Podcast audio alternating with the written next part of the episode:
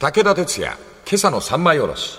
おはようございます。武田哲也です。おはようございます。水谷香奈です。ブラウン・ニコルさんです。制度者から出ております。ストーカーの時代。これを3枚に下ろしております。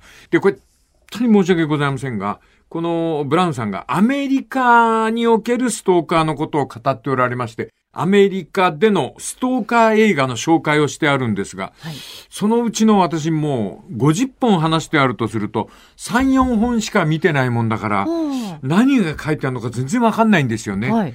だから、そのストーカーを事細かく分析した映画、あのところは、私、こう説明する能力がないんですっ飛ばしております。はい。ただ、この方がストーカーの本質について語り出したところから、急激に面白くなる。はい。このブラウンさんは、現代のショービジネス、もう日本の芸能界でもそうでありますけども、実はその、ストーカーというのを人気の牽引力にしているのではないかっていう、ストーカーみたいな人というのを作っていかないとアイドル戦線というのは盛り上がらない。だから、ストーカーとアイドルの関係ってこれ表裏一体ではないかという。いかがですか、かなさん？昔で言ったら親衛隊とか追っかけ、はいはいは追っかけなんてそうですもんね。そうですよね。うんあのストーカーの特徴の追っかけを、その日常の行動としてやるわけで、うん。それから、あの、もうテレビでも言っちゃってっから言っちゃっていいのかな。あの、ウォウウォウウォウウォウ、あ、モーニング娘。じっとして歌えっていうね、私が作ったやつで、モーニング娘。じっとして歌えっていうそ、うか。そういう歌を作ったことがありますが、はいモーニング娘。の人と話してたら、はい。ゴミなんかすごいんでしょ？あ、誰かが持ってっちゃうとか。ゴミ持っていくんですって。あの、ストローとかっはいはいはい。てよく言いますよね。はい。使ったティッシュからなんから、うん。持っていくんですって。はい。あと3文字のアルファベットのアイドルたちなんかも、ストッキングは捨てられないわね。何は捨てられないうわ。んそういう生活を送ってらっしゃるんでしょうけど、大変申し訳ありません。そういう人たちが彼女たちの人気を牽引してるわけで、一人で CD レコード50枚、100枚買ったとか、投票権何枚持ってるっていうのはステータス。握手券とかね。握手券とかね。あええ。私どもみたいにあの、その先発の芸能人によくわかりかねるような、そういう人たちとの結びつきですよね。はい。ええ。で、このブラウンさん、ブラウン・ニコルさんの説の中で、実は現代のショービジネス芸能界において短時間で成功するコツは他人の幻想を助長し、妄想の対象になること。つまり、そういうストーカーの不安を増やすことが必要なのであると。つまり、何十人もの無我夢中の追っかけを持っているっていうことが人気があるんだとか。そテレビ業界も全部そら、それで動きますわね。あのー作品の内容よりもその子が出てればチャンネル合わせてくれるっていう、そういう不安層とか固定層を持ってるっていうのは、現代の視聴率で競う世界では力になるわけで、テレビ局が高い評価を与えるのは当たり前であります。はい。で、その人の本当の姿などよりも、その人のイメージ、あるいはその人のキャラ、容姿へのこだわり、そのようなポップカルチャーが繁盛するためにはストーカーが必要なのであるという。このあたりから、おじさん考え込むわけですな。はい。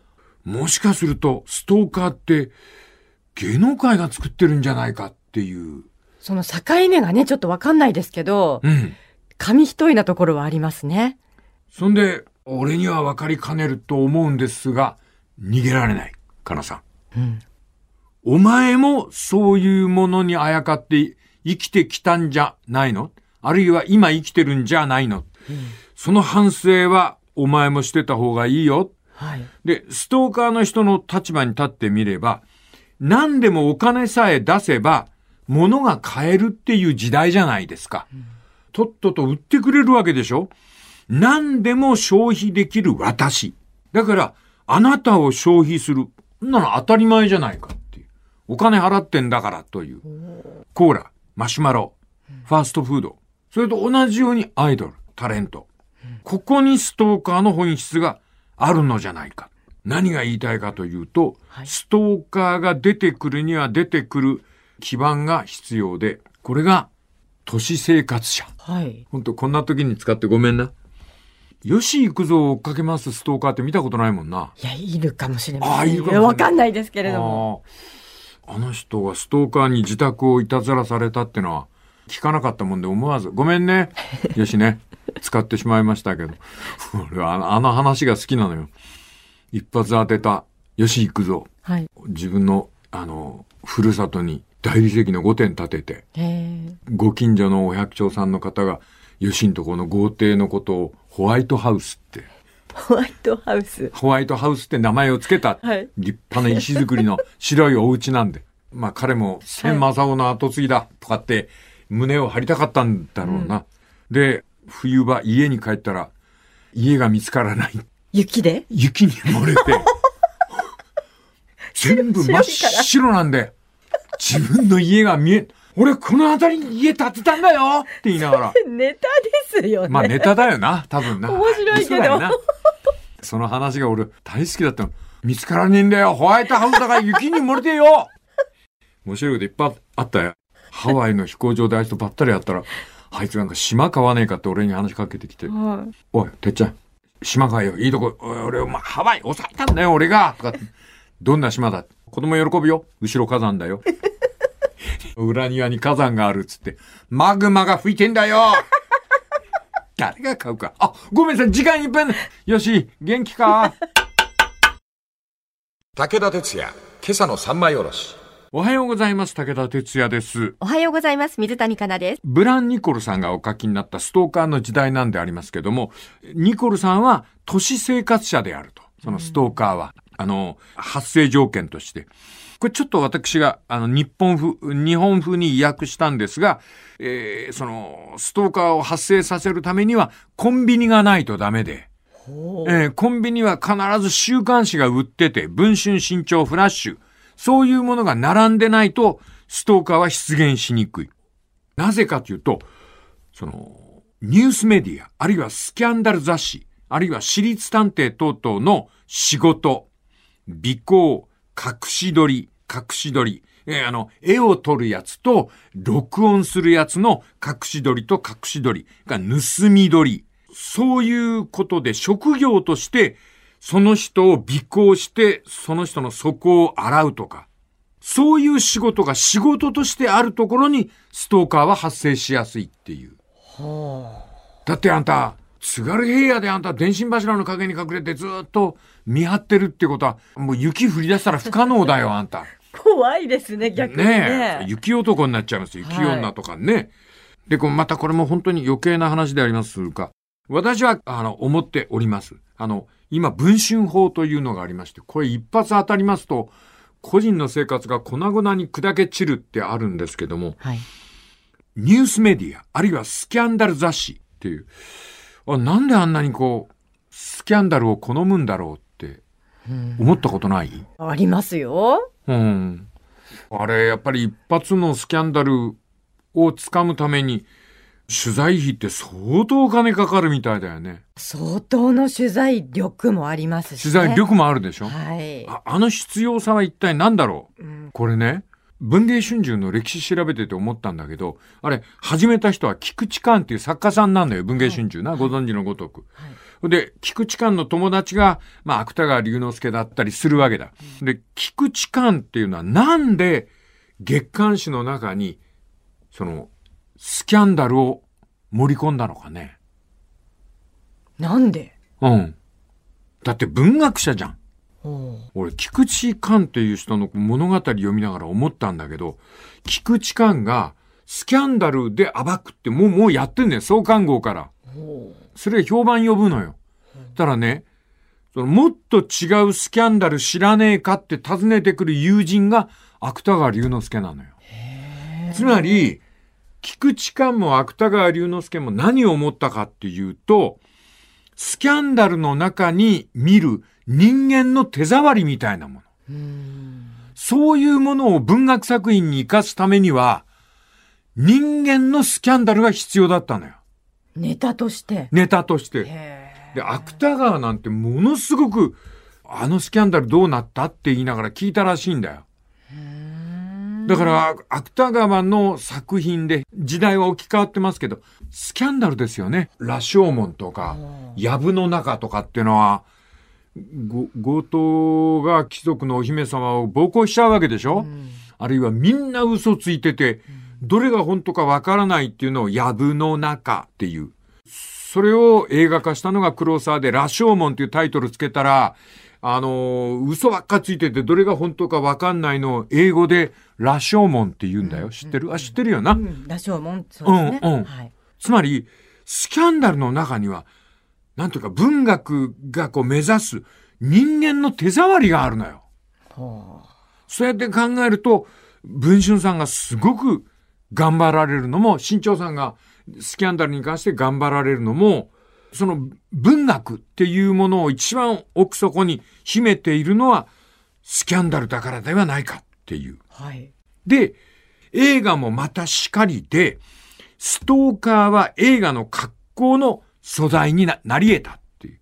これがあの、一番最初にあの、お話ししました。1971年、スティーブン・スピルバーグ、これ映画デビュー作なんこれはね、若い人見て面白いよスピルバーグの才能です。激突。はい。田舎町を走る車がある。で、これが中央車線をノロノロと走っていくディーゼルトラック、コンボイが邪魔で、パッパーってクラクションを鳴らして追い越すんです。この追い越した瞬間から恐怖が始まる。それはコンボイがずーっとこの車を、いわゆる煽り運転だけじゃないんだよな。鉄道が走るんで遮断機の前で止めてる。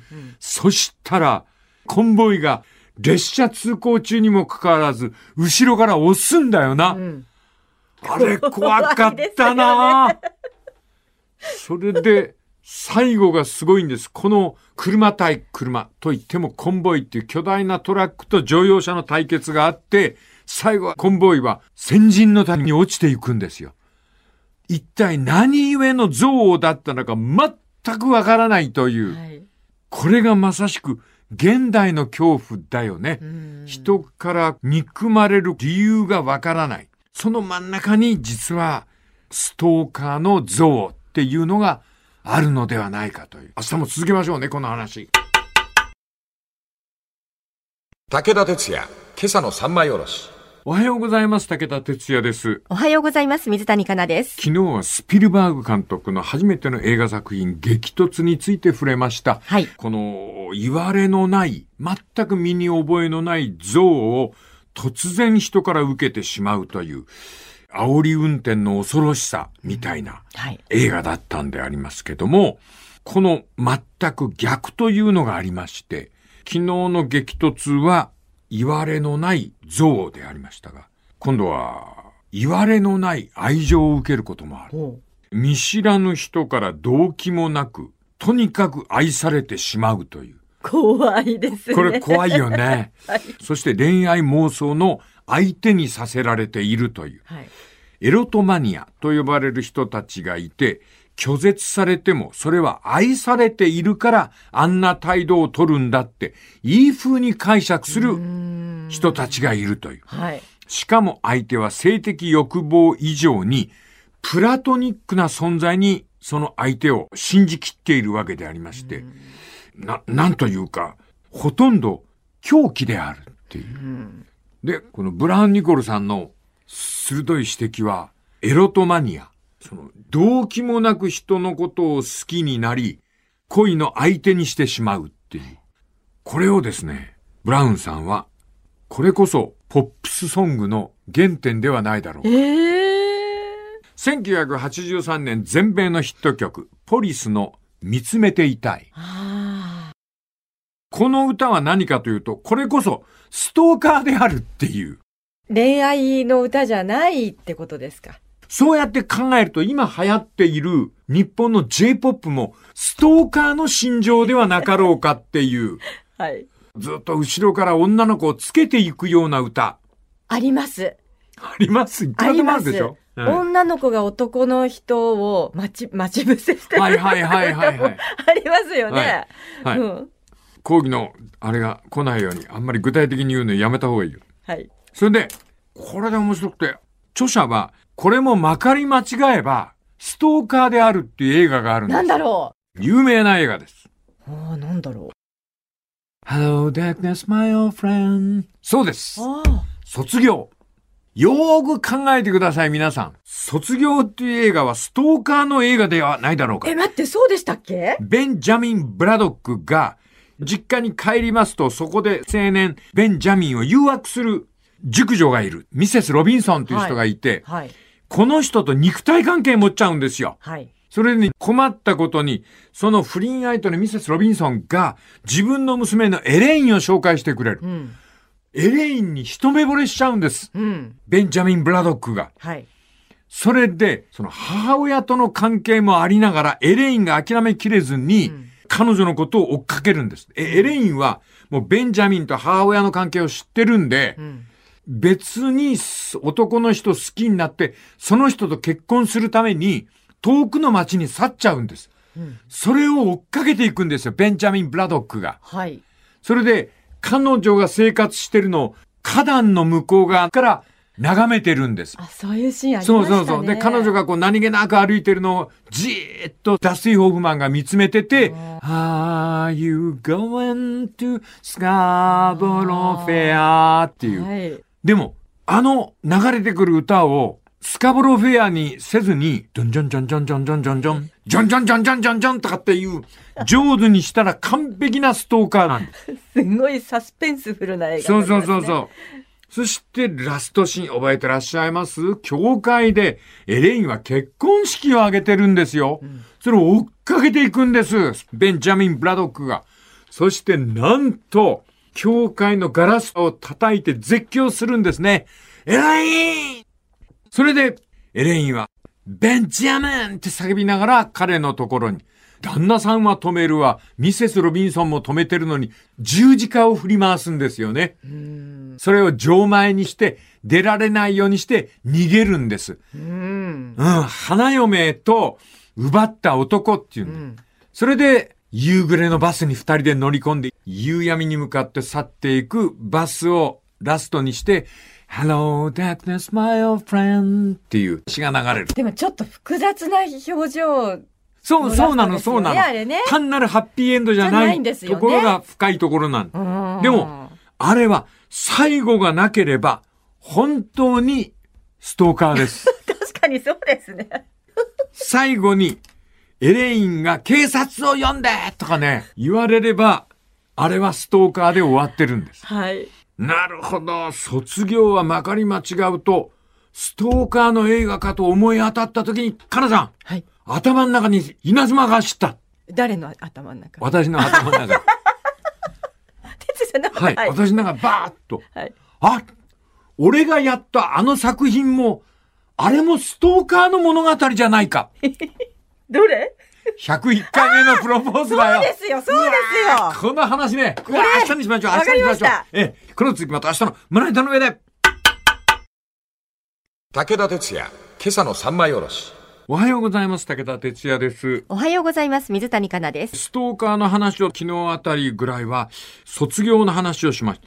でも卒業のこと考えてたら、あ、俺がやった101回目のプロポーズ、1990年代のことでありますが、これもある意味では、ストーカーだと。はい。前の死んでしまった恋人のことが忘れられないという女性につきまとって、私はトラックの前に飛び出すわ何するわ。そうです。ええ？なあ。はい。僕は死にませんなんて言いながら、トラックの前に飛び出すなんてな。まあストーカーとあんまり変わりねえじゃねえか。確かに。しかも、タイトル曲がもう、ストーカーですよね。あの、ドラマの合間に流れたあの主題歌、はい。Say Yes。はい。だって、Say Yes って、日本語で訳せば、はいと言え、確かにそうですね。脅迫的、暴力的な主題歌だったわけでありますな。愛というのは、どう見てもストーカー行為でできているという。この解釈、いかがでしょう、かなさん。そうか。ストーカー行為でできてる。この本に書いてあった、これ、ブラウンさんの指摘でありますけども、私たちはストーカーの文化の中に実は生きてるんだって。このブラウンさんのご意見にちょっと私も思うところがありましてね。はい。恋愛はストーカーで、までいかない、ただ一点の自分を持っていないといけない。それは、恋している自分を笑えるか否か。はい。その人に振り回されてる自分をバカだなって大人の笑いを浮かべられるかどうかがストーカーに行くか行かないか。エレインを求めたベンジャミンも、カオルさんに恋をした星野達郎。それも、どこかで自分を笑っていた。ダスティ・ホフマンの、あの、ラストシーンの絶妙な笑顔。はい。ただ単に恋を必死に貫いた男というよりも、ここまで好きになってしまった自分がおかしいという、えーそれを自覚できるという、自分のバカさ加減をきちんと認識できる。それが苦笑いの自重となって、一歩こう、踏み出さない自分っていうのの確認のポイントではないだろうかという。だから、一番最初に申し上げたように、女の人が去っていく。追わない。うん後ろ姿を見ている。そこに歌が生まれてくる。うんストーカーとは何かとは、わ私をコントロールできない。うん私はあの人に依存し、あの人が必要で、あの人は私を必要としていない。それでも、あの人が必要だと私が言うっていうのは、これはストーカーです。うん一歩下がって、えー私は、私をコントロールできる。私はあの人を必要とする。あの人は私を必要としていない。そのことをちゃんと認識できる。ここに大人があるんじゃねえの？確かに今、ネットの世界だから、うんうんうん例えば昔付き合った人とか、うんうんちょっと今気になってる人、うん。普通の人でも名前を検索すると、うん。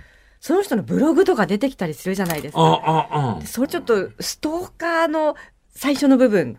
ですよね。誰かを調べたりするっていうね、はいはいはいはいはい。うんはい。本当に微妙な部分だけど、ここになんかこう大人と子供の差がある。うんで、えーあある意味で、あの、去年の暮れぐらいか大騒ぎになって、なんだっけ、あの、男のホステスさんに入れ上げて、借金しても、ありましたね。うん。で、なんか、新宿で、ちょっと言葉悪いんですが、立ちんぼやったり、海外まで行って体を売るみたいな、そういう犯罪に巻き込まれていく女性のことがあるんですが、はい。この彼女たちには自重がないんですよ。うん。自分のバカさを笑うっていうのは大事な、あの、大人たちの流儀ですよね。うんあの、そんな気がしてね。えー私たちが正常な愛と考え、えー考えるものにすら妄想的な何かがある。愛とは変質的思考により立ち起こり現実を誤って認識しなければならない。そういうことにスイッチが入ってしまう。で、ズバリ言うと、こういうこと言うからこの番組好き。何ですか？すべての恋愛は誤りである。ほういいこと言うなえ、これはどなたの言葉？私、あ、こはいれごめんなさい。離れちゃったブラウン・ニコルさん。はい。これはもう私がブラウン・ニコルさんのストーカーの本、ずっとこう読みながら思ったことであります。やっぱり、あの、恋愛ってのは非常に危険だっておっしゃるんだけど、でもみんなするわけじゃないですか。で、この方が、の説に従って言えば、すべての恋愛は誤りなんですよ。間違いなんですよ。ほなぜ間違いかというと、お互いを誤解することによって恋愛はスイッチが入っちゃったんですよ。はい。ね。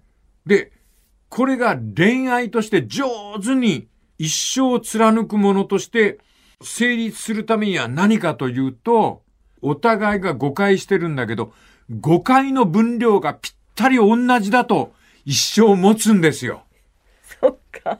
だろ？分量が同じってところ同じじゃないとね。ダメ。なるほどね。うん。はいだから、あの、年取って、あの、離婚する人いるけど、もったいない。せっかく誤解したんで間違えたんだから、最後まで間違いを貫きましょう。ね？ごめんなさい。ちょっと自分に言い聞かせてるようなところもあるんですけど、ねこの続きまた明日の胸板の上で。武田鉄矢、今朝の三枚おろし。おはようございます。武田哲也です。おはようございます。水谷香えー奈です。今お話した話はコンサートで使おうと思ってるネタで。そんなくだらないネタでいいんですか？うん。あの、とんでもないあの、四文字熟語の理解の仕方をするやつがいるじゃない。はいそれ俺す、すんごい好きで。千葉が、あの、リードギターの千葉が俺に教えてくれたんだけど、暗中模索。はい暗中模索とはどういう意味かって言ったら、あんまり頭の良くない同級生、同じクラスの子が手を挙げて、はい模索ではありませんか？って。暗中模索。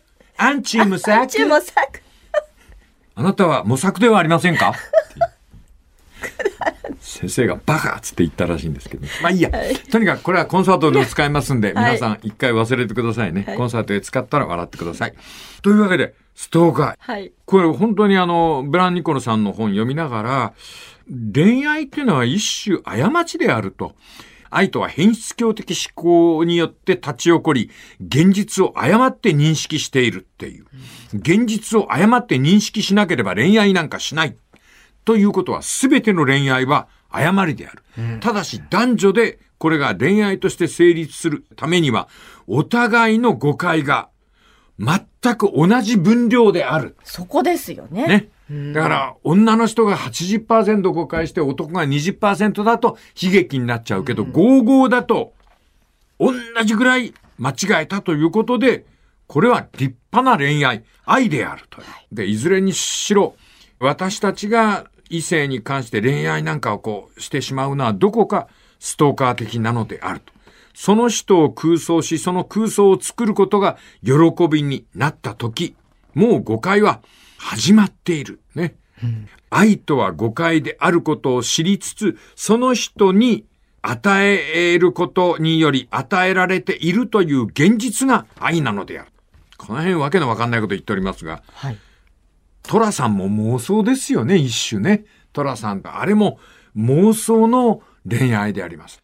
その妄想とか誤解の分量がぴったり同じだった時に、山田洋次っていう人はうまいね。あの、リリーさんっていう、桜がもうドキドキしながら妹の桜が、あの、リリーに聞く、うちのお兄ちゃんと結婚してくれたらって、私そんなこと妄想しちゃったみたいな。はい。そしたらリリーさんが、いいよっていう。一緒になってもみたいなこと言う。そうすると、もうトラへの連中がわーっと喜ぶ。そこへトラさんが帰ってきて、桜が嬉しくてたまらず報告するんだよね、トラさんに。リリーさんね、お兄ちゃんと結婚していいって言ったのよっていう涙が出るような一言。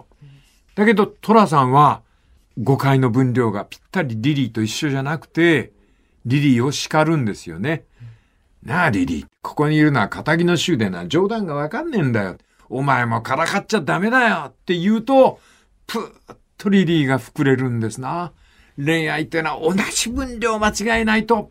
で、間違い続けようという決意が夫婦である。間違えてしまったという若き日の恋心を苦笑いと照れ笑いの中で結婚という事実を、事業を完結するのであると。いいこと言うな、本当に。自画自賛。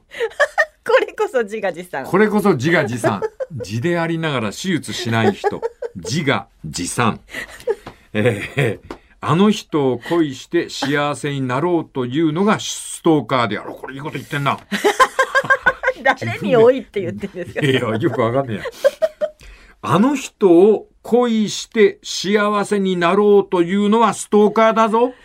うん。あの人となら不幸せでも構わないと決意することが恋愛なんだよ。おーい、いいこと言ってますね。俺自画自賛。これいいね。これ今度本に書こう。この一冊ですね、このストーカーの時代を書きになったブラン・ニコルさんでありますが、この一冊に関しては、文学、映画、ポップス、エンターテイメントの中に潜むストーカー的なものを探り出していると。アメリカの作品ばっかりを例に挙げているため、私が知っている作品が非常に少なく、強く頷けるところはなかったけども、読みながら、私はその、こんな風に読み解いた、三枚に下ろしたということでありますね。はい。ストーカー事件、あるいは性暴行、少年少女に対するハレンチな異常性愛等々、多発するのはなぜでしょうかそれは誘惑するという行為が恋愛ではなく、エンターテイメントとして公認されているからでしょう。つまりそのポップカルチャーの中、エンターテイメントの中にそういう要素ないですか？っていう、その正義も倫理も自分の身の内からもう一回語り直そうとする努力をしないと、その性犯罪というのは頻発するのではないだろうか。時代そのものから事件を探ってみる。そういう意味において、私はこのストーカーの時代というものを読みましたという、はい。ちょっとへりくつが、いや長うございますが。いえいえ。多分誰の心の中にも、うん。こうストーカーの気持ちはね、何かしらあるんですよね。うんうんうんうんきっとね。そこから恋愛が始まるわけですから、それをどう常識的に抑えるかっていうことですよね。そう、そうそう。はいそ、そのテレンテクダをニュース番組も語ってくださいよ。なんなんかね、そんな風に、もう今時間がないのか。ねえ、あのテレビどうなんだは。ろう。じゃあ、ラジオで語りますか、そういうのね。はい、こんな時間から。朝っぱらから。朝っぱらから。